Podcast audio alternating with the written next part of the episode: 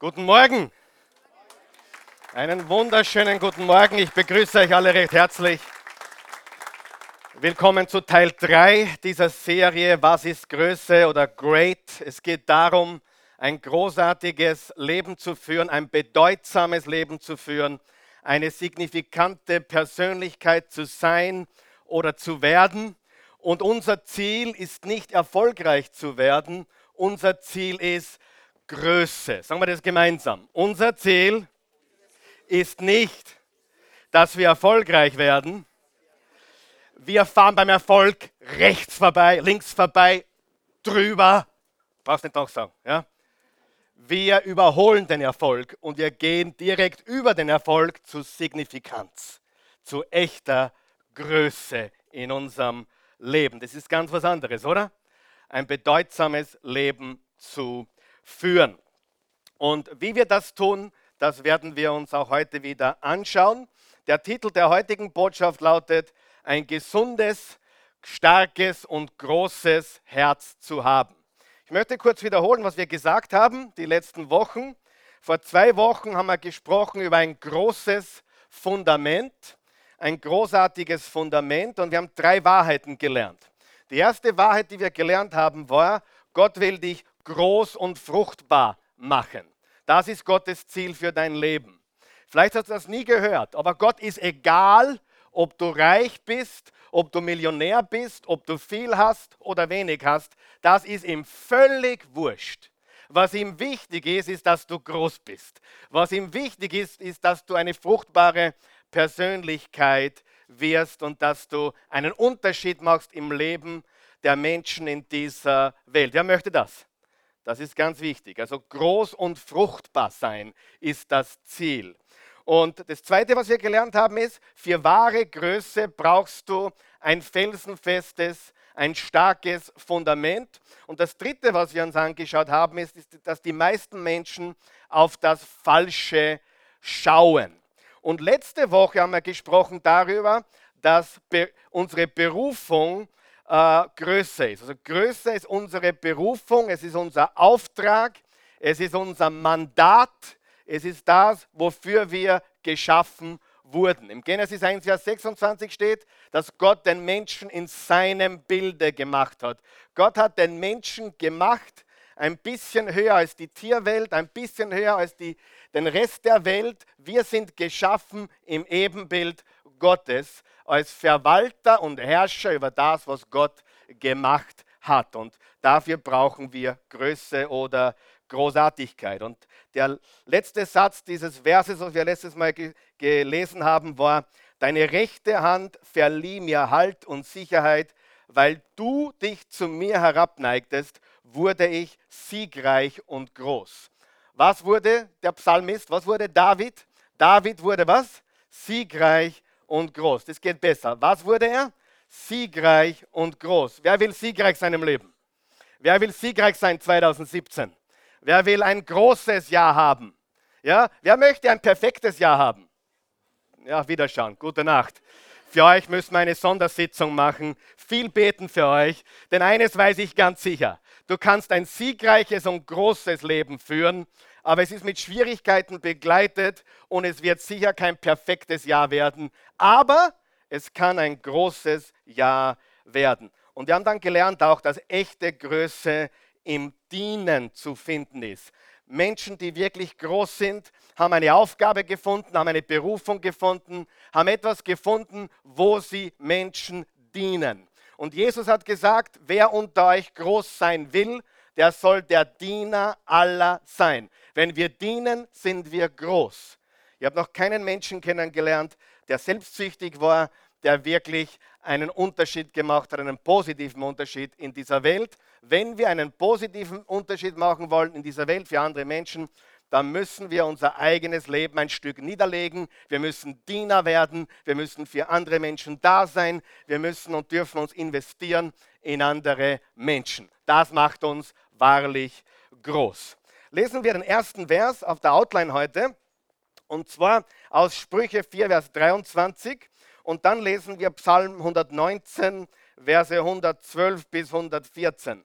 Aber zuerst Sprüche 4, Vers 23. Was steht hier? Lesen wir laut gemeinsam. Eins, zwei, drei. Mehr als alles hüte dein Herz, denn aus ihm strömt das Leben. Lesen wir das noch einmal. Mehr als alles hüte dein Herz, denn aus ihm strömt das Leben. Mehr als alles. Mehr als sonst irgendetwas. Achte auf dein Herz, denn aus ihm quillt oder strömt oder fließt das Leben. Liebe Freunde, heute reden wir über ein großes Herz. Ich behaupte, dass ein Mensch nicht groß ist, wenn er kein großes Herz hat. Ich behaupte, dass ein Mensch klein ist, wenn er kein großes Herz hat. Ich glaube, wir brauchen ein großes, starkes Fundament. Ich glaube, wir brauchen genauso ein großes Herz. Um echte Größe zu erreichen, brauche ich ein großes, starkes und vor allem gesundes, sag mal gesundes, ein gesundes Herz. Und in der heutigen Zeit umso mehr brauchen wir genau das. Wir reden heute über ein gesundes Herz, über ein großes Herz. Ich werde euch drei Gewohnheiten zeigen. Drei Gewohnheiten werden wir uns anschauen eines großen Herzens. Welche Gewohnheiten hat ein großes Herz? Und diese drei Gewohnheiten habe ich mir direkt herausgenommen aus Psalm 119, Vers 112 bis 114. Und das lesen wir jetzt auch bitte laut gemeinsam. Psalm 119, Vers 112 bis 114. Vers 112 sagt, äh, übrigens für die, die neu sind im Bibellesen, das ist das einzige Buch der Bibel, wo, wo in einem Kapitel bei einen Vers 112, 113, 114 gibt. Ja? Das längste Kapitel der Bibel ist Psalm 119. Da steht folgendes: Ja, von ganzem Herzen will ich mich nach deinen Bestimmungen richten, jederzeit bis an mein Lebensende. Ich verabscheue es, wenn Menschen wankelmütig sind. Ich aber habe dein Gesetz liebgewonnen. Bei dir finde ich Zuflucht. Du bist der Schild, der mich schützt. Ich setze meine ganze Hoffnung auf dein Wort. Also, schauen wir uns den Vers 112 nochmal an. Ja, von ganzem Herzen. Sag mal von ganzem Herzen. Ja, von ganzem Herzen will ich mich nach deinen Bestimmungen richten. Jederzeit, sag einmal jederzeit, bis an mein Lebensende. Wow. Nicht bis 15. Jänner, nicht bis 25. Jänner, nicht bis 3. Februar, sondern bis ans Ende meines Lebens. Wir haben bereits den 22. Januar 2017 und ich bin mir sicher, dass mehr als die Hälfte der Menschen, vielleicht 70, 80 Prozent der Menschen, ihre guten Vorsätze für dieses kommende Jahr, für dieses Jahr, äh, und es ist immer noch das kommende Jahr, wir sind erst am 22. Tag, bereits über den Haufen geworfen haben. Aber hier steht deutlich, jederzeit bis an mein Lebensende. Wer möchte auch, bitte, wem sein Herz schreit aus danach, nach echter Veränderung? Nicht nur die ersten 15 Tage des neuen Jahres, sondern echte Veränderung in deinem Leben. Wer möchte das? Ja, nicht nur wieder mal kurz, nicht nur wieder mal für ein paar Tage im neuen Jahr, sondern wirklich, wirkliche dauerhafte anhaltende Veränderung. Und das finden wir hier im 112. Vers. Ja, von ganzem Herzen will ich mich nach deinen Bestimmungen richten, jederzeit bis an mein Lebensende. Es geht um dauerhafte, anhaltende Veränderung. Und liebe Freunde, jetzt hör mir ganz gut zu, ganz wichtig. Um das zu erlangen, brauchst du echte Überzeugungen. Ohne Überzeugungen ohne echte Überzeugung zu haben, wirst du nächstes Monat schon wieder woanders sein. Wirst du nächstes Monat schon wieder abgedriftet sein. Wer kennt das auch? Ja? Wieder abdriften, wieder weg, weil du ganz einfach nicht überzeugt bist von dem, was du machst oder tust oder lebst. Echte Überzeugungen sind bis ans Lebensende. Wer hat sich Überzeugungen? Wer hat tiefe, tiefgründige Überzeugungen, wo du weißt, die gelten, die sind dauerhaft bis ans Ende meines Lebens? Ja? Hast du sowas? Das ist ganz, ganz wichtig. Wenn du das nicht hast, dann fehlt dir etwas ganz Wichtiges. Es gibt einen ganz wichtigen, weisen Satz für gesundes, glückliches Leben. Wenn du nicht bereit bist, für irgendetwas zu sterben, dann lebst du nicht wirklich. Es gibt Dinge, für die muss man sterben wollen, wenn es drauf ankommt. Hoffentlich musst du es nicht. Aber wenn es darauf ankommt, dass du bereit wärst, dein Leben dafür zu lassen. Die meisten Menschen kennen das nicht, weil sie gar nicht für irgendwas leben. Als Martin Luther konfrontiert wurde von der katholischen Kirche, und es war in Worms in Deutschland, da wurde er vor den Kaiser gestellt und vor die Kirche gestellt. Und sie wollten, dass er widerruft, was er behauptet hat in den 95 Thesen. Und er hat Folgendes gesagt. Hier stehe ich ich kann nicht anders, möge Gott mir helfen. Sagen wir das gemeinsam. Ich stehe hier, ich kann nicht anders, möge Gott mir helfen. Und das ist etwas ganz Wichtiges, dass wir Dinge haben, die wir wirklich festhalten und überzeugt sind davon. Das nächste Wort, was ich da herausgreifen möchte, im Psalm 112, ist das Wort richten. Richten, also ausrichten ich will mich nach deinen Bestimmungen richten. Meine Ausrichtung ist in Richtung deiner Bestimmungen, deines Wortes, Gott, das, was du für mich geplant hast. Also er sagt, ich will mich nach deinen Bestimmungen richten, jederzeit bis an mein Lebensende. Und wie wichtig ist die Richtung, liebe Freunde? Wer von euch weiß, die Richtung ist entscheidend. Und die meisten Menschen haben die falsche Richtung. Und weil sie die falsche Richtung haben, kommen sie irgendwo an, nur nicht bei einem erfüllten großen Leben, weil die Richtung nicht stimmt. Ich möchte es wiederholen.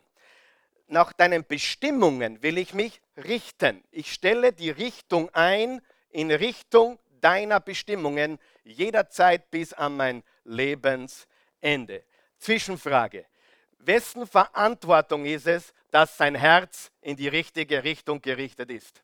Wessen Verantwortung ist es, dass dein Herz, dass mein Herz in die richtige Richtung gerichtet ist? Ist es deine Verantwortung oder ist es die Verantwortung von irgendjemand anderen, sicherzustellen, dass dein Herz in die richtige Richtung gerichtet ist? Und ich kann dir eines sagen. Wahrscheinlich gibt es niemanden in diesem Raum, der öfter enttäuscht wurde wie ich, der mehr Gegenwind erlebt hat als ich, ich behaupte mal, es sind einige andere auch hier, die viel erlebt haben. Aber wenn du dir vorstellen kannst, wenn du tust, was ich tue, bist du nicht von jedem geliebt. Du erlebst Gegenwind, du hast absolut Gegner, du hast sogar Feinde, die dich ausschalten wollen. Ich habe das alles erlebt. Aber eines ist immer noch meine Verantwortung. Mein Herz, richtig?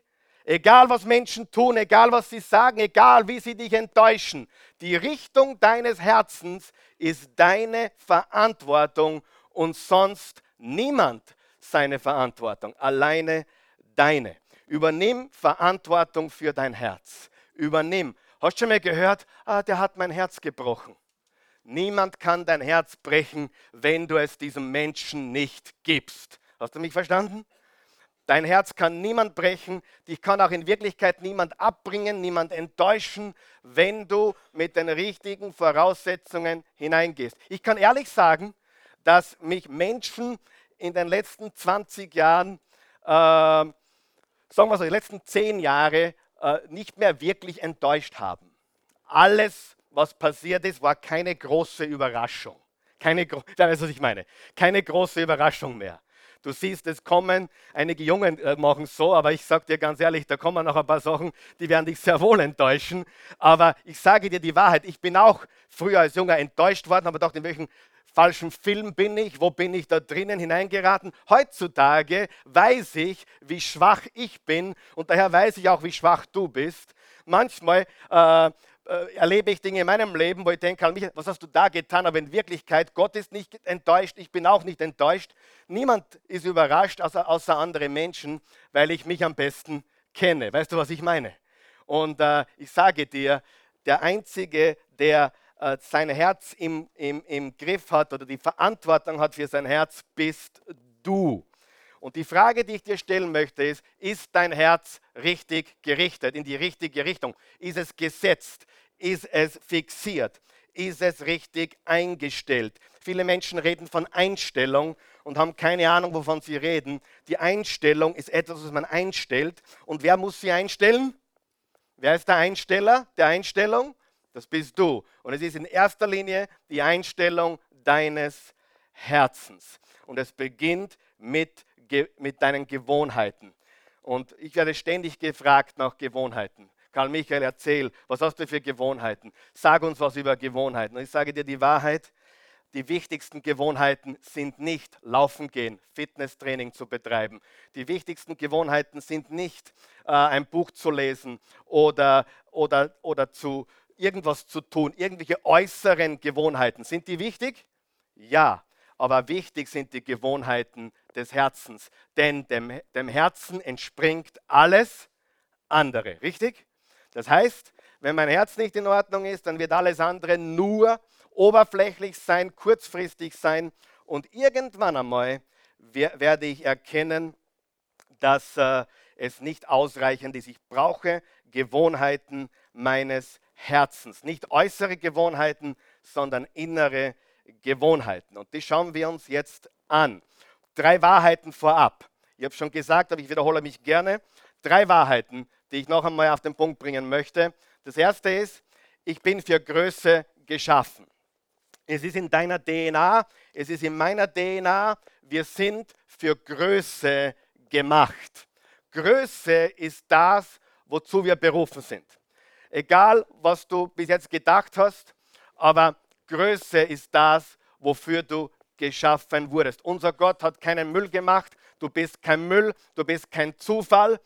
Als ich die Oase gegründet habe vor, vor 19 Jahren, da waren wir ganz woanders, da haben wir im in einem Hotelkonferenzraum mit acht Leuten begonnen. Da kam ein damals 18-jähriger Bursche zu mir und sagte mir, Karl Michael, Katastrophe, ich bin ein Zufall, ich bin ein Unfall gewesen. So, und mein, erster, mein erstes Wort war, und ich war damals 25, es ist mir ausgerutscht, ich habe gesagt, Halleluja. Und der hat mich ganz komisch angeschaut. Was meinst du? Ich bin das Produkt eines One-Night-Stands. Und ich sagte noch einmal, Halleluja. Eltern haben dich nicht geplant, Menschen haben dich nicht geplant, aber unser Schöpfer hat einen Plan für dein Leben gehabt. Es ist sicherlich kein Zufall, dass du da bist. Und ehrlich gesagt, Menschen, die bis ins Detail geplant worden sind, wo Mama und Papa sagen, hey, heute Abend kommen wir zusammen um halb acht und dann machen wir Rambazamba und dann neun Monate später kommt das Baby. Ich meine, hey, da ist man schon lieber, ich bin ein Unfall, oder? Weil da muss jemand anderer, der seine Finger im Spiel gehabt haben und äh, hat mich so gemacht, wie ich bin. Ich bin übrigens auch ein Unfall. Ich wurde drei Wochen vor der Hochzeit gezeugt. Äh, das wurde natürlich vertuscht. Warum? Äh, weil man dann ja sofort geheiratet hat und natürlich, Gott sei Dank, war ich dann auch noch zu spät dran, zwei Wochen. Ich bin nach neun, neun Monaten und zwei Wochen auf die Welt gekommen, hat keiner gemerkt. Ja, aber irgendwann hat mir dann der Vater gestanden, dass es so war. Und weißt du, ich habe mich gleich gut gefühlt. Ihr habt es gar nicht probiert, aber der hat gewusst, er braucht mich. Das heißt, wir sind für Größe geschaffen, richtig? Also hör auf mit dem Schwachsinn, ich bin ein Zufall, ich bin ein Unfall, ich bin passiert. Du bist nicht passiert und du bist kein Unfall und du bist kein Zufall. Du magst Menschen passiert sein, du magst illegitime Eltern haben, die irgendwann einen One-Night-Stand gehabt haben. Aber unser Schöpfer im Himmel hat alles gewusst von Anfang bis zum Ende. Er hat dich gemacht und geplant und für Größe hat er dich geschaffen. Halleluja. Danke für eure Begeisterung. Zweitens, wenn ich groß sein will, ich muss Fortschritte machen. Ich muss Fortschritte machen. Einer der wichtigsten Dinge im Leben ist, dass wir Fortschritte machen bzw. in die richtige Richtung unterwegs sind. Ich kann dir was sagen, du kannst eigentlich fast alles aushalten im Leben, wenn du, wenn du weißt, du bist am richtigen Weg. Ich sage das noch einmal. Du kannst alles aushalten im Leben, wenn du weißt, du bist am richtigen Weg. Wenn du weißt, dass du auf der richtigen Spur bist, am richtigen Weg bist, dass du dem richtigen Ziel entgegensteuerst, wenn du das richtige Warum hast, kannst du mit jedem Wie leben. Wenn du weißt, die Richtung ist die richtige, dann kannst du mit allen Umständen leben. Wenn du Fortschritte machst, bist du automatisch glücklich und zufrieden. Du brauchst nicht perfekt sein, aber wenn du weißt, du bist in die richtige Richtung unterwegs, du machst Fortschritte oder anders formuliert, du wächst, dann weißt du, dass du, äh, dann, dann weißt du, dass du glücklich sein kannst. Und jetzt kommt die wichtigste Wahrheit, bevor wir zu den Gewohnheiten kommen. Denn das wissen viele nicht. Das, was ich jetzt sage, wissen viele nicht. Und dann wundern sie, warum ihr Herz so verdreckt und so verschmutzt und so zugeschüttet ist. Und der Grund liegt auf der Hand. Nämlich, meine Gewohnheiten formen den Zustand meines Herzens. Meine Gewohnheiten formen den Zustand meines Herzens. Warum bin ich so vorsichtig, dass meine Kinder guten Umgang haben? Weil ich weiß, dass die Gewohnheiten des Freundeskreises sie nicht nur beeinflusst, sondern Gewohnheiten verändern den Zustand des Herzens. Ganz einfach. Ah, wie kann ich, bessere, äh, wie kann ich ein besseres Herz haben? Verändere deine Gewohnheiten. Richtig. Das kann ich auf keinem äh, Erfolgsseminar bringen, weil das ist eine sehr geistliche, spirituelle Sache. Aber das ist viel, viel größer und höher und, und, und wertvoller als irgendein, wie werde ich erfolgreich Seminar. Das ist Gottes Wort. Wenn du dein Herz veränderst, dann veränderst du dein Leben, dein Herz. Und der Zustand deines Herzens ist heute dort, wo er ist, aufgrund deiner Gewohnheiten. Frage, wird sich, wird sich dein Charakter verändern, wenn du jede Woche im Casino bist? Ja oder nein? Wird sich dein Herz verändern? Ja oder nein? Natürlich wird es sich verändern. Deine Gewohnheiten verändern den Zustand deines Herzens. Wenn ein junges Mädchen beginnt, jeden, jeden Freitag, Samstag bis in die Morgenstunde in die Diskothek, Entschuldigung, in den Club zu gehen, bei uns hat es noch Diskothek geheißen, in den Club zu gehen, wird sich ihr Zustand ihres Herzens verändern? Ja oder nein? Hundertprozentig. Warum sind Gewohnheiten so wichtig? Weil Gewohnheiten verändern, wer wir da drinnen sind. Und die gute Nachricht ist, wenn du deine Gewohnheiten veränderst, veränderst du über einen gewissen Zeitraum den Zustand deines Herzens. Stimmt das? Wenn du beginnst, jeden Tag in der Bibel zu lesen, wenn du beginnst, jeden Tag auf die Knie zu gehen und Gott zu loben und zu preisen, Frage, wird sich der Zustand deines Herzens verändern, ja oder nein? Wenn du jeden Sonntag in den Gottesdienst, in die Kirche kommst oder eine, eine andere gute Kirche besuchst, wird sich der Zustand deines Herzens verändern, ja oder nein? Wer kann das bestätigen, dass das so ist? Es ist logisch wir, wir wollen unser Leben verändern und wir haben nicht verstanden, wenn wir unser Leben verändern, dann verändern wir unser Leben nicht bei allem Respekt, indem wir auf die Universität gehen. Ist die Universität schlecht? Nein, manche sollten es tun, manche nicht. Manche sind geschaffen dafür, manche nicht, richtig? Aber ich kenne genügend Menschen, liebe Freunde, die auf der Universität ihren Glauben an Gott verloren haben, weil sie umgeben waren von atheistischen, agnostischen, Professoren, denen so lange eingetrichtert haben, die Bibel ist ein Märchen und in Wirklichkeit stimmt das alles, nicht alles Zufall. Big Bang und Evolution. Hey, wenn es einen Big Bang gegeben hat, möchte ich wissen, wer abgedrückt hat. Ganz einfach. Ich will wissen, wer den, den Knaller ausgelöst hat. Okay. Und die Wahrheit ist, dass wir unser Leben verändern, indem wir unsere Gewohnheiten verändern. Ist es am Anfang leicht oder schwer? Schwer. Ist es wert, dran zu bleiben? Noch einmal. Gewohnheiten verändern den Zustand unseres Herzens. Gewohnheiten verändern den Zustand unseres Herzens. Was beim ersten Mal schwer fällt, ist beim zweiten Mal schon leichter, richtig? Und beim dritten Mal, vierten Mal. Und darum ist der erste Schuss gratis. Und dann wird es immer schwieriger. Denn die Gewohnheiten verändern dich. Die Gewohnheiten verändern dein Herz. Die Gewohnheiten verändern dein Herz. Und dein Herz verändert dein ganzes Leben. Und das musst du wissen. Und mit dieser Wahrheit gehen wir jetzt in, in drei Gewohnheiten hinein. Willst du die hören? Wer will? Okay, die anderen können sich die Ohren zuhalten oder keine Ahnung. Was ich, wir haben, haben wir Ohrenstöpsel da? Wer will es hören? Gut. Wer will es freiwillig hören? Ich sage das noch einmal, weil es so wichtig ist. Meine Gewohnheiten verändern den Zustand meines Herzens. Du kannst nicht wo regelmäßig reingehen und glauben, das verändert dich nicht. Du kannst nicht etwas regelmäßig tun und glauben, das, das macht mir nichts. Nein, nein, nein, nein. Du kannst nicht eine Beziehung nach der anderen haben und glauben, du kommst heil davon. Wer von euch weiß oder wer hat schon Menschen kennengelernt oder sogar eine Beziehung mit jemandem begonnen, der schon fünf oder sechs geschädigte Beziehungen hatte. Ich weiß eines, die siebte kommt. Und ich weiß noch etwas. Wir nehmen einen Rucksack mit. Stimmt das? Ganz sicher. Und deswegen bin ich dafür, I'm a one-woman-man with all my heart. Ich bin ein einfrauiger Mann mit meinem ganzen Herzen. Warum? Weil es wird immer stärker und immer besser und immer, immer inniger und immer intimer. Hello.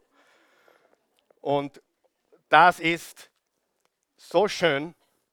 Und gerade gestern mit meinem Freund, mit Andreas, darüber geredet, was bei einer Scheidung passiert, davon haben die meisten Menschen keine Ahnung. Es ist schrecklich. Ich meine, wenn es die, die, die Eltern nicht auseinander beidelt in alle Richtungen, was bei den Kindern passiert. Die, die, die Menschen haben keine Ahnung, wie katastrophal eine Scheidung im Herzen eines Menschen sein kann. Und ich sage dir, ich bin auch ein Scheidungskind und ich habe Scheidungen erlebt und die Christi hat zwei Geschwister, die geschieden sind. Äh, wir sehen das alles live mit und was da abgeht hinter den Kulissen, das ist sagenhaft. Gibt es Hoffnung dafür? Wer ist froh für Hoffnung? Wer ist froh, dass es Hoffnung gibt? Dass Gott ein Gott eines neuen Anfangs ist, dass Gott ein Gott ist, der uns eine zweite, dritte, vierte, fünfte, zehnte Chance gibt, wenn wir sie brauchen, dass Gott ein liebender Vater ist, der unsere Vergangenheit nicht anschaut, sondern sagt, hey, jetzt gehen wir vorwärts, wir blicken nach vorne. Das ist so wichtig. So, jetzt gehen wir zur ersten, das war jetzt die Einleitung, jetzt gehen wir, jetzt gehen wir, jetzt gehen wir zur ersten Wahrheit. Wem hilft es heute schon? Einigen von euch, okay? Drei. Ich bin begeistert, dass drei heute begeistert sind. Gewohnheit Nummer eins. Gewohnheit Nummer eins. Und das habe ich aus dem zwölften Vers. Das, ich lese das jetzt nochmal vor, damit das jeder sieht und hört. Der zwölfte Vers im Psalm 119. Ja, von ganzem Herzen will ich mich nach deinen Bestimmungen richten, jederzeit bis an mein Leben. Im 13. Vers, Entschuldigung. Ich verabscheue es, wenn, wankel, wenn Menschen wankelmütig sind. Ich habe dein Gesetz lieb gewonnen. Ich verabscheue es, wenn Menschen wankelmütig sind. Eine andere Übersetzung sagt, ich hasse es, wenn Menschen wankelmütig sind. Ich sage jetzt was. Hassen, verabscheuen in der Bibel. Was hat das Wort hassen oder verabscheuen in der Bibel verloren. Der Psalmist sagt, ich verabscheue es, ich hasse es, wenn Menschen wankelmütig sind. Und bevor du an irgendwelche anderen Menschen denkst, da mal den Vers umschreiben ein bisschen. Okay, ist es okay? Ohne ihn zu schädigen. Ich verabscheue es, wenn ich wankelmütig bin. Sagen wir das gemeinsam. Ich verabscheue es, wenn ich wankelmütig bin. Ich hasse es, wenn ich wankelmütig bin. Im Jakobus 1 steht, ein Mensch mit zwei Seelen, mit gespaltener Seele, ist unbeständig auf all seinen Wegen. Das heißt, diese Gespaltenheit, dieser Wankelmut, dieses Hin und Her, dieses etwas beginnen und nicht fertig machen, äh, Neujahrsvorsätze und dann wieder alles über den Haufen werfen und so weiter. Dieser Wankelmut, wer hasst ihn auch? Du sagst, na, hassen, das ist so hart. Das klingt nicht wie ein Pastor, hassen zu sagen. Darf ich dir was verraten? Wenn du es nicht hast, dann wirst du dich nicht verändern. Wer glaubt mir, wenn ich sage, gewisse Dinge muss man mit einem ganz gesunden Hass hassen? Wer hasst Rassismus? Ich hasse Rassismus. Wer hasst Vergewaltigungen da draußen in der Welt? Ich hasse Vergewaltigungen. Wer nicht hasst, jetzt hör mir ganz gut zu, wer nicht hasst, kann nicht lieben. Wer nicht hasst, kann nicht leben. Wenn du nicht das Böse hast, kannst du Gott nicht lieben. Wenn du Gott liebst, dann hast du automatisch das Böse. Nicht die Bösen, nicht die Menschen, sondern das, was sie tun, der Wankelmut. Einige wollen schon seit drei Jahren pünktlich in den Gottesdienst kommen. Einige wollen schon seit 15 Jahren in den Gottesdienst kommen. Einige hier haben wir mir schon mindestens 20 Mal versprochen. Karl Michael, du hast recht, ich komme pünktlich. Und ich verspreche dir, kommst du pünktlich und lass dich von der Musik, von der Anbetung zu Gott vorbereiten auf das Samenkorn des Wortes, dann ist der Acker ganz anders vorbereitet und es bringt Frucht in deinem Leben. Ja oder nein?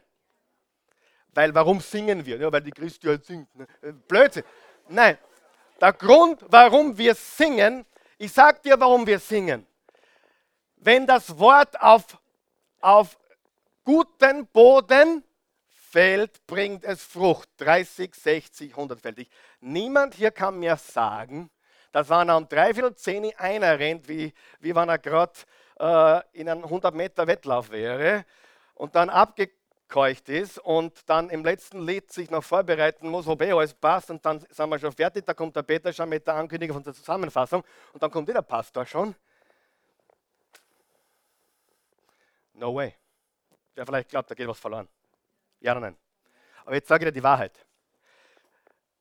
Pünktlich, Pünktlichkeit zu lieben, wer liebt auch Pünktlichkeit? Pünktlichkeit zu leben reicht nicht. Du musst die Unpünktlichkeit hassen. Merk dir das, bitte. Willst du Veränderung? Es reicht nicht, die Pünktlichkeit zu lieben. Du musst die Unpünktlichkeit mit jeder Faser deines Wesens hassen. Wer hasst die Unpünktlichkeit? Wer liebt die Pünktlichkeit? Ja, hassen, ich weiß nicht. Okay, dann wirst du wieder Sport kommen. Du musst, du musst beginnen, das, was du nicht mehr willst, so zu verabscheuen. Die Israeliten sind ausgezogen aus Ägypten. Ihr wollt nicht wissen, ob ihr es wisst, oder? Und einige haben sich riesig gefreut, wir sind heraus. Aber es hat keine paar Tage gedauert, bis sie dem lieben Mose Vorwürfe gemacht haben. Gehen wir wieder zurück, die Wüste ist so hart. Sie haben zwar die neue Freiheit gelebt, aber Ägypten noch nicht genug gehasst. Und wenn du deine Sucht nicht beginnst zu hassen, auch wenn du drei Tage clean bist, du kommst, du gehst wieder zurück.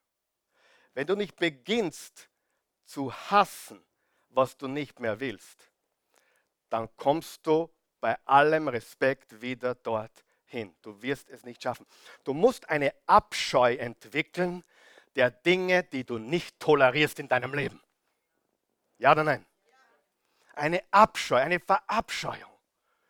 Und je mehr du das hast, umso mehr liebst du das andere. Sieh? Ich habe nichts gegen andere Frauen, aber sie sind nichts für mich. Ja, ich liebe meine Frau und ich liebe unsere Ehe und ich kenne Scheidung. Ich kenne es. Und ich weiß eigentlich, ich hasse Scheidung. Ich hasse, wenn Familien zerstört werden. Passiert es trotzdem? Ja. Muss es manchmal passieren, weil meistens der Mann irgendwas tut, was nicht in Ordnung ist oder meistens vielleicht, ich weiß nicht, manchmal können es auch Frauen sein, aber manchmal kann man nicht anders als sagen, hey, Flucht nach vorne, richtig? rette sich, wer retten kann, Kinder in, Kinder in Sicherheit etc. Solche Sachen gibt es. Ja? Ich sage nicht, dass es nicht manchmal notwendig ist oder legitim ist, gewisse Sachen machen zu müssen. Aber ich hasse Scheidung mit jeder Faser meines Wesens. Ich habe zu viel gesehen. Ich habe zu viel gesehen, was mit Kindern passiert. Ich habe meine Mutter drei Jahre, dreimal im Jahr gesehen. Zu Ostern, zu Weihnachten und zu meinem Geburtstag. Mit 30 hat sie mich niedergesetzt. Äh, Kali, ist die einzige, die noch Kali sagen darf, bitte. Ja? Kali, pass auf, es tut mir so leid. Sag, was, was redest du, Mutter? Es war, es war doch alles okay so. Ich habe die Welt gesehen, mein Papa hat mir die Welt gezeigt, ich habe alles erlebt, was, ich, was mich zu dem gemacht hat, der ich heute bin. Und äh, es war ein wunderbares Gespräch der Vergebung, der Wiederherstellung. Für sie, weniger für mich. Für mich war alles in Ordnung mittlerweile. Aber eines ist klar, ich weiß, was Scheidung anrichtet. Ich hasse es. Ich hasse es. Wer hasst es auch? Was sagt der Psalmist hier? Ich verabscheue. Sagen wir es gemeinsam. Ich verabscheue. Bitte, das ist, dieses Wort verabscheuen ist aus purer Liebe. Aus purer Liebe für das, was du wirklich liebst. Du musst es verabscheuen. Sonst kommt keine Veränderung in dein Leben. Keine Veränderung. Und wer will Veränderung? Ich. Ich verabscheue Wankelmütigkeit. Weißt du, was ich noch hasse? Ich hasse Selbstmitleid. Und ich hasse es, wenn ich Selbstmitleid habe. Ich hasse es. Ich habe in meinem Leben gesehen, wie Selbstmitleid die Menschen zurückhält, bremst und zerstört. Ich armer ich, ich armes Wesen. Und das Problem ist, es fühlt sich so gut an. Oder? Wer weiß, Selbstmitleid fühlt sich so gut an. Es ist ein gutes Gefühl. Ja, ich, ich bin so arm. Und dann redest du mit allen, wie arm du bist. Und, und ich als naiver Pastor dachte ich mir früher, kommt alle zu mir, ich löse eure Probleme. Das war meine Einstellung mit 27 Jahren. Dann kamen sie zu mir und erzählten mir ein Problem und dann hatte ich Punkt 1, 2, 3, 4, 5. Das machst du und alles ist wieder super. Ich bin drauf gekommen, 80 Prozent der Menschen wollen das gar nicht aufgeben. Sie lieben ihre Selbstmitleid zu sehr. Sie reden so gerne darüber, wie schlecht es ihnen geht. Sie reden so gerne darüber, was ihnen der Onkel Gustav angetan hat. Sie reden so gerne darüber, wie schlimm die letzten drei Frauen waren. Und ich war immer der perfekte Mann, jetzt aber die vierte und die trat auch schon wieder durch. Hallo, Spiegel schauen. The man in the mirror, liebe Freunde, richtig? Selbstmitleid. Oh, was für eine Bremse, was für ein Zerstörer, was für ein Kaputtmacher das Selbstmitleid ist. Ich liebe es, wie es sich anfühlt im Moment, aber ich hasse die Ergebnisse. Die Ergebnisse sind nicht gut. Wer kennt diese Ergebnisse? Selbstmitleid. Oder Zorn oder Jammern. Zorn fühlt sich manchmal richtig gut an. Du kannst sowas was bewegen, wenn du mal richtig zornig wirst. Die Kinder spuren zum ersten Mal seit drei Jahren. Aber wenn du dich am, am Abend dann fühlst, ist eine andere Geschichte, richtig? Jammern. Oh, wir jammern alle gern, sagen wir ganz ehrlich. Wer ist auch ein, ein, ein, ein leidenschaftlicher Jammerer?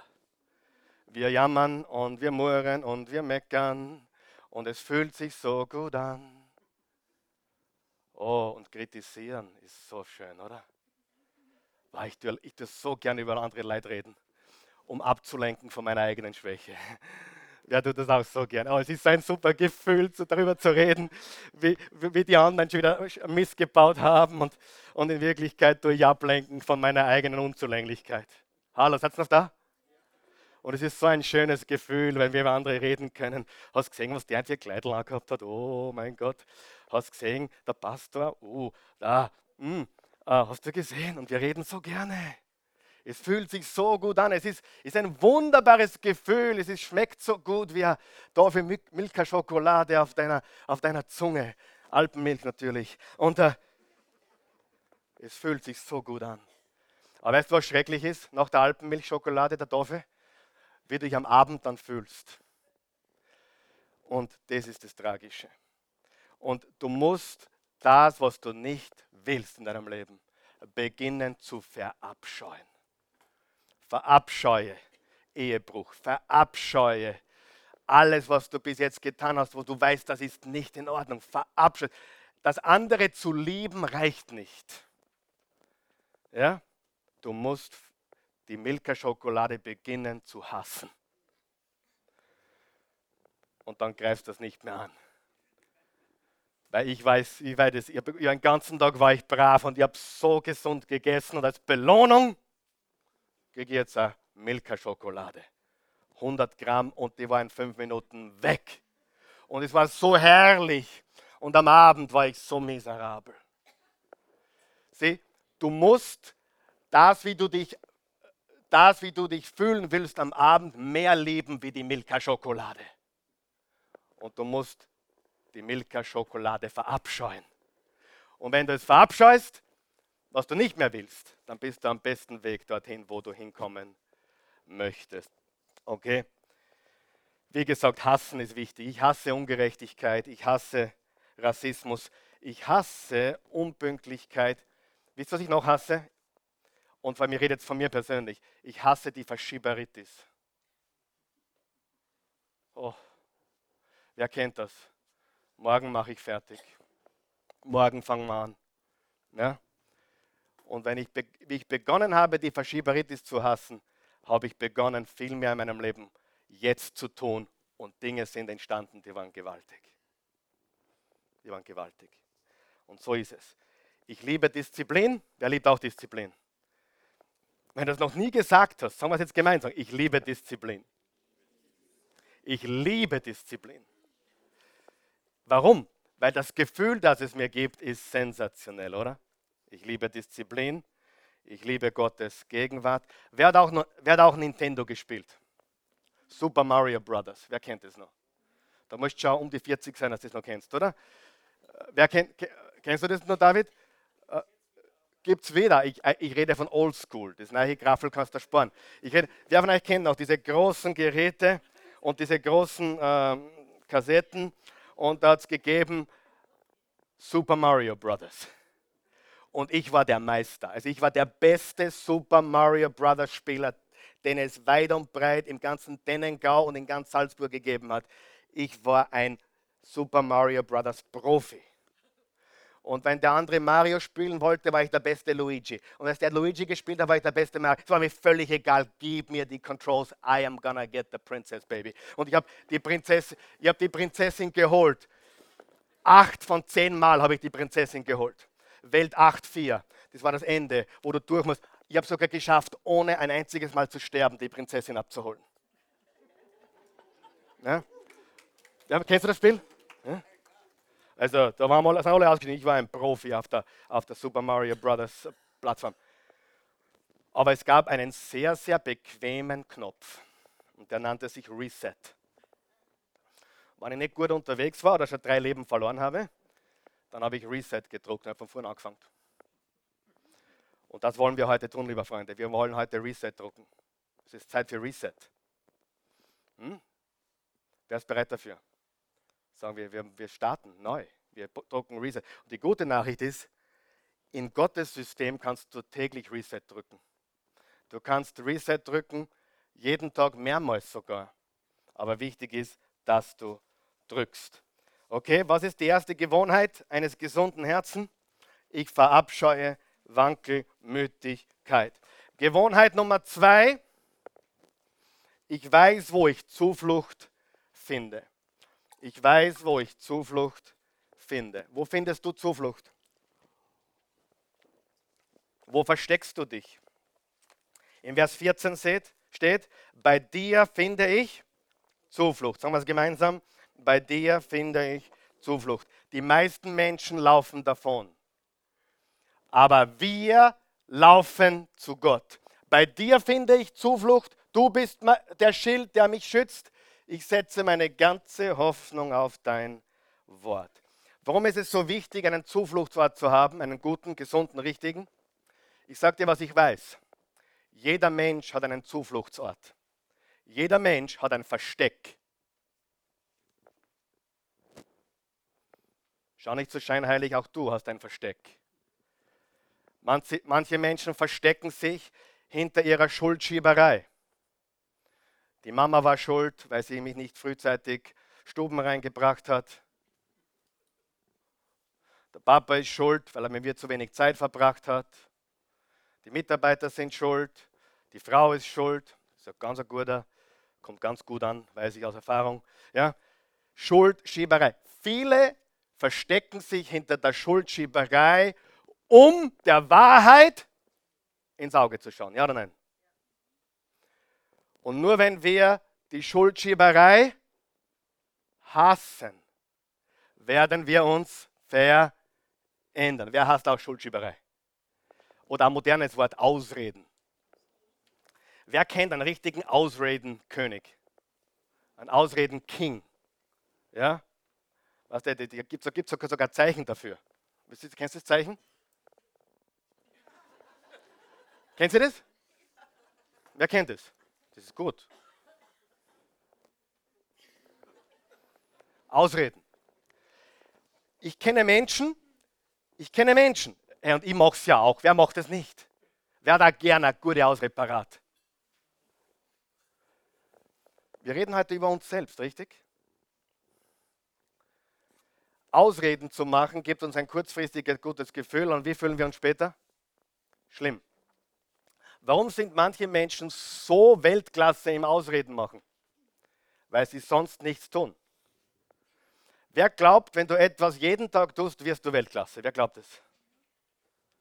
Und dass jemand so gut beim Ausreden machen ist, beweist mir, dass er in anderen Bereichen auch Weltklasse sein könnte. Nur er versteckt sich hinter Ausreden. Und wenn du dich hinter Ausreden versteckst oder Schuldschieberei, dann schaust du der Wahrheit nicht ins Auge und du wirst nichts bewegen.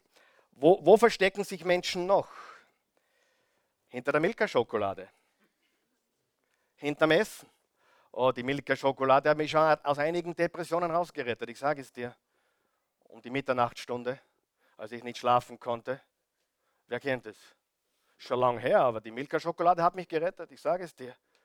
Aber hat es die Milka-Schokolade besser gemacht oder noch schlimmer gemacht? Für dich sind es vielleicht die Chips, die du isst um Mitternacht. Oder der Kühlschrank brüllt dich an. Du liegst im Bett und du hörst den Kühlschrank schreien aus, aus der Küche. Manche verstecken sich hinter Essen. Manche verstecken sich hinter Pornografie. Das ist ihre Zuflucht. Wenn es ihnen schlecht geht, wenn sie, wenn sie deprimiert sind, wenn sie Schwierigkeiten haben, flüchten sie zum Essen, zur Pornografie, zur Schuldschieberei, zum, zum Sackerl Chips oder was immer. Jeder hat eine Zuflucht. Wer ist deine Zuflucht? Was ist deine Zuflucht? Manche Menschen verstecken sich hinter einer Religion. Und die, die, die von euch, die mich kennen, ihr wisst, ich mag Religion gar nicht. Ich mag Religion nicht. Ich hasse Religion. Religion ist verantwortlich für Kriege auf dieser Welt. Und nicht nur die muslimische Welt, auch die, die christliche Religion hat früher großen Schaden angerichtet, tut es immer noch. Im Namen einer Religion. Merkt ihr eines, Menschen, die im Namen Jesus handeln, handeln immer richtig und in Liebe. Wer kennt den Unterschied? Religion ist für den Hugo. Und dem vergun ich es nicht einmal. Ich hasse Religion. Ich hasse Religion. Ich hasse christliche Religion genauso wie jede andere Religion. Aber ich liebe meinen Jesus. Weil der hat sich nicht an meinem Traum gedacht, ich komme jetzt auf die Welt und gründe eine Religion. Er kam auf diese Welt, um uns Leben zu geben. In Freiheit und Fülle. Darum ist er am Kreuz für uns gestorben. Wenn Menschen zu mir kommen und sagen, Karl, du bist auch ein religiöser Mensch, oder? Sage ich, nein, bitte, bitte schmeiß mich nicht in die religiöse Schublade. Ich, ich liebe Gott, ich liebe meinen Herrn und Erlöser. Und alles andere kann immer sparen. Seid ihr noch da? Manche verstecken sich hinter Religion, manche verstecken sich hinter der Gesetzlichkeit. Weißt du, dass die gesetzlichsten und religiösesten Menschen auch oft die perversten Menschen sind? Hast du das gewusst? Ich, ich nenne jetzt den Bundesstaat nicht, weil ich ihn nicht nennen will, aber es gibt einen Bundesstaat in Amerika, der ist extrem religiös. Und dort hast du die höchste Unzucht, Pornografie, Selbstmordrate und alles zusammen. Weil hinter Religion, hinter Scheinheiligkeit versteckt sich immer irgendjemand. Wer weiß das? Aber Jesus will, dass wir zu ihm flüchten. Bei mir findet ihr Zuflucht. Und das ist ganz, ganz wichtig. Komm heraus aus deinem Versteck. In, in, in Österreich sieht man das kaum, aber hin und wieder sieht man es in Ostösterreich kaum, äh, dass sich jemand hinter einem falschen Lächeln versteckt. Also es gibt auf der ganzen Welt viel Falschheit, aber in Österreich kaum. Und vor allem in Ostösterreich nicht, ja, wo wir uns alle so lieb haben. Ja.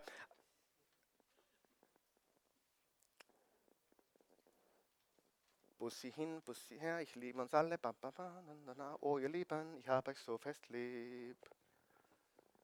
Und die Wahrheit ist, dass Menschen sich dahinter verstecken.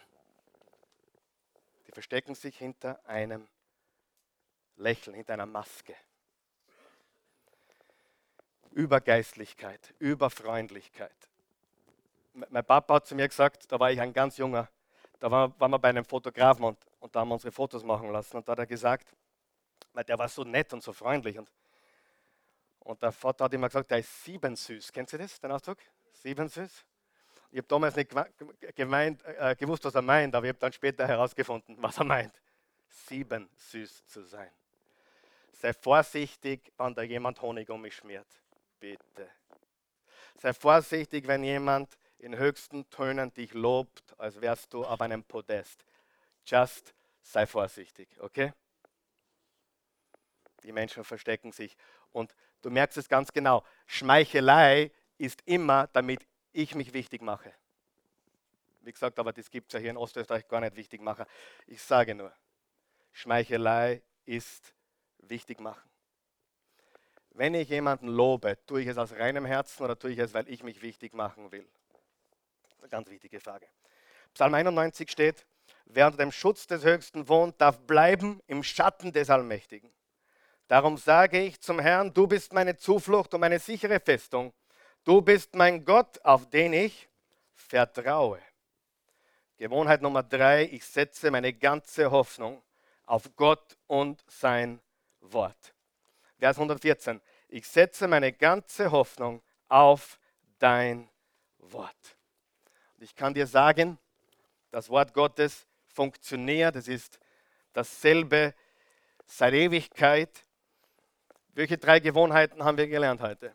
Erstens, ich verabscheue Wankelmütigkeit. Zweitens, ich weiß, wo ich Zuflucht finde. Und drittens, ich setze meine ganze Hoffnung auf Gott und sein Wort.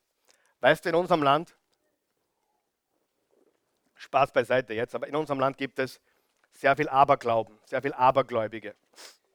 Und äh, sie, sie bauen auf irgendein Horoskop oder irgendeine ein, ein Wahrsager, Wahrsagerin.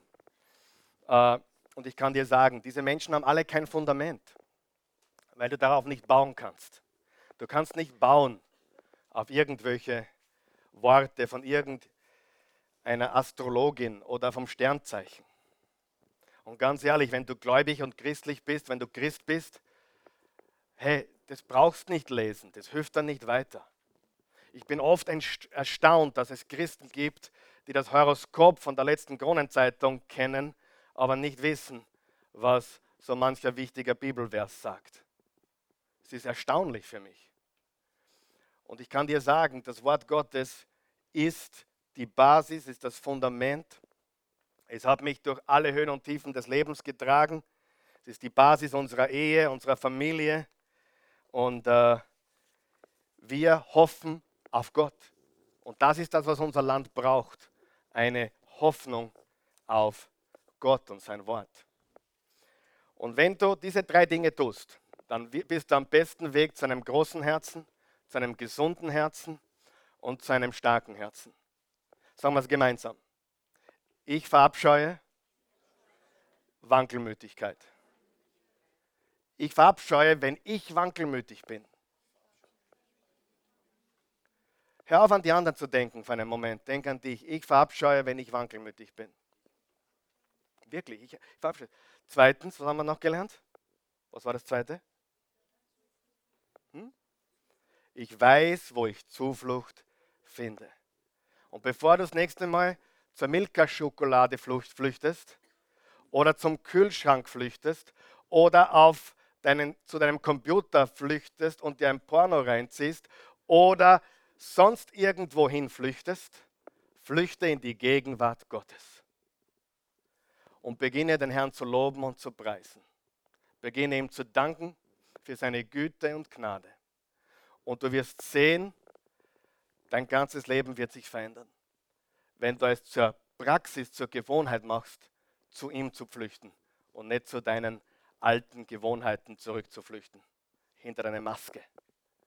Und drittens, ich vertraue ganz auf Gottes Wort. Meine ganze Hoffnung ist sein Wort. Und das funktioniert, liebe Freunde. Und das wünsche ich uns von ganzem Herzen, dass wir unsere Vergangenheit äh, loslassen, dass wir die Dinge verabscheuen, die uns bis jetzt geplagt haben, dass wir den Wankelmut verabscheuen, dass wir wirklich auf ein solides Fundament bauen und unsere Hoffnung auf Gott und ihn setzen und auf sein Wort setzen und zu ihm flüchten, zu jeder Zeit des Tages, wenn wir ihn brauchen. In Jesu Namen. Amen. Lass uns aufstehen.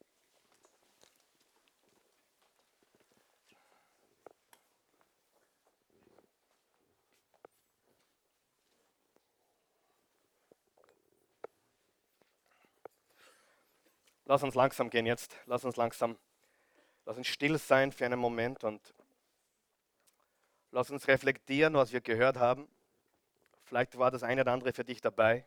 Ich erwarte nicht, dass du das alles auf dich zugetroffen hat, aber vielleicht das meiste oder vielleicht alles, vielleicht einiges.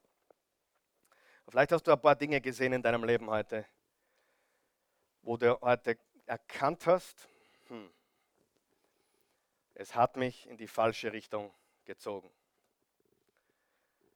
Und ich möchte den Reset-Knopf drücken jetzt und äh,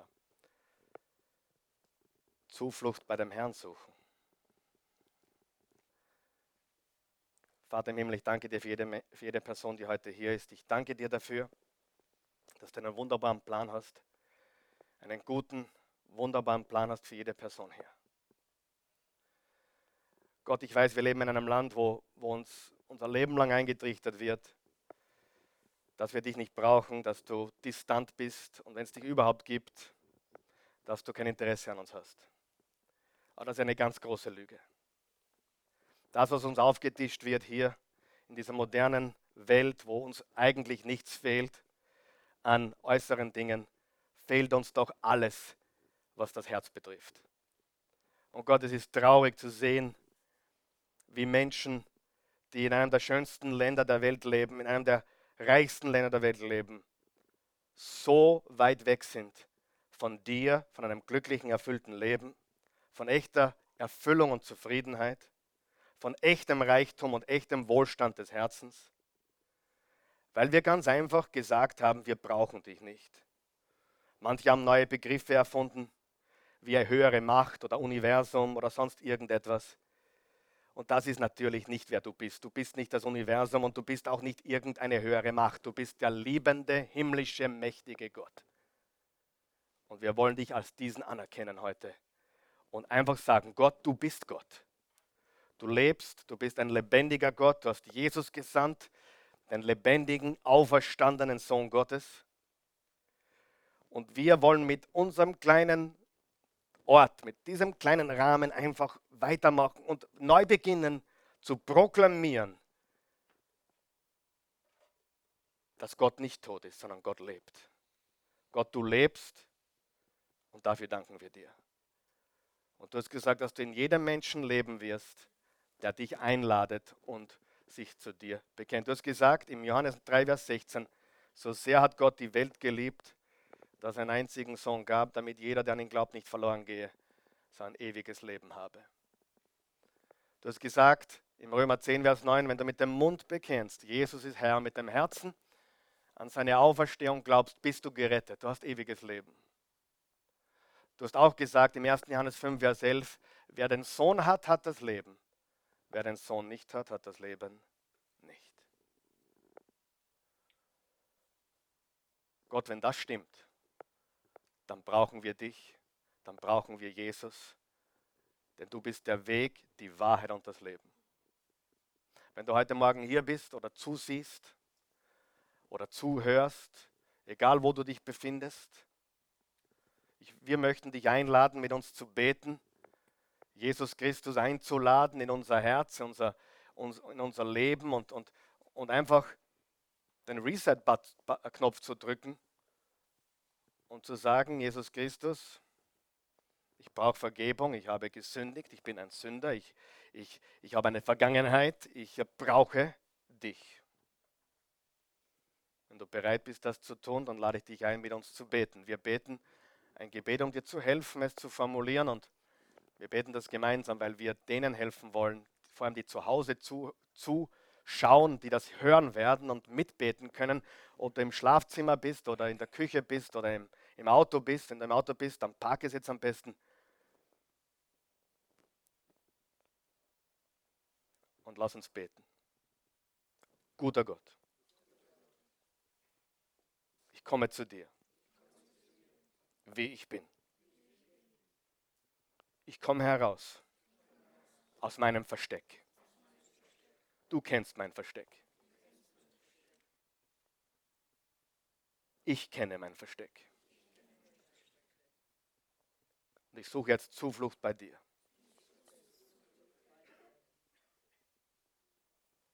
Ich glaube, Herr Jesus, dass du der Sohn Gottes bist. Der Christus. Du bist für mich am Kreuz gestorben. Du hast meine Sünden dorthin getragen. Vergangenheit, Gegenwart und Zukunft. Ich weiß, dass ich jetzt Vergebung habe. Ich beginne komplett neu. Ich bin jetzt weiß gewaschen. Durch dich. Weil ich dir vertraue, bin ich frei von aller Schuld. Du hast meinen Platz eingenommen. Am Kreuz. Danke. Danke. Ich gebe dir mein Leben. Ich nehme deins. Ich beginne von vorne. In Jesu Namen. Amen. Amen.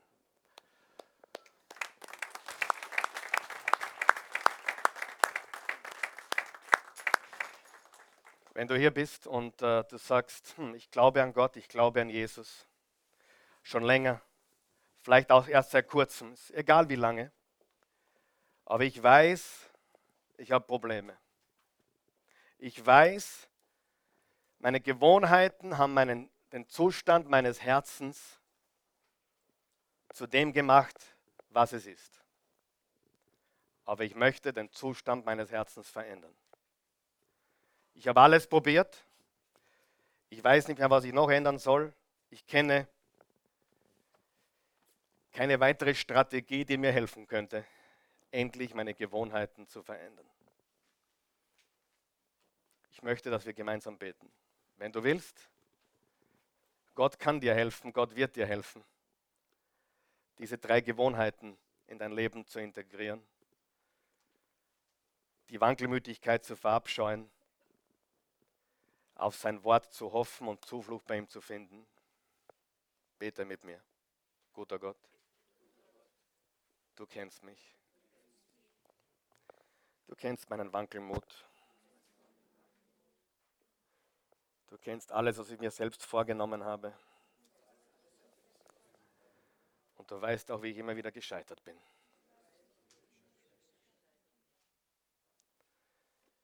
Ich will das nicht mehr. Ich verabscheue es. Ich will echte Veränderung. Beginnend heute. Ich suche Zuflucht bei dir. Wenn ich Kraft brauche, renne ich zu dir. Wenn ich Rat brauche, renne ich zuerst zu dir. Wenn ich nicht mehr weiter weiß, laufe ich zu dir. Wenn ich es wieder tun will, was ich nie wieder tun will, laufe ich so schnell wie möglich zu dir. Du bist meine Zuflucht. Ich danke dir, dass du mir die Kraft gibst, das Leben so zu leben, wie du es möchtest. Mit Disziplin, weil ich weiß, göttliche Disziplin führt zu himmlischem Frieden und unaussprechlicher Freude. Und das will ich. Nicht das kurzfristige. Ich will das echte Leben. Und das kommt von dir. Danke. Amen.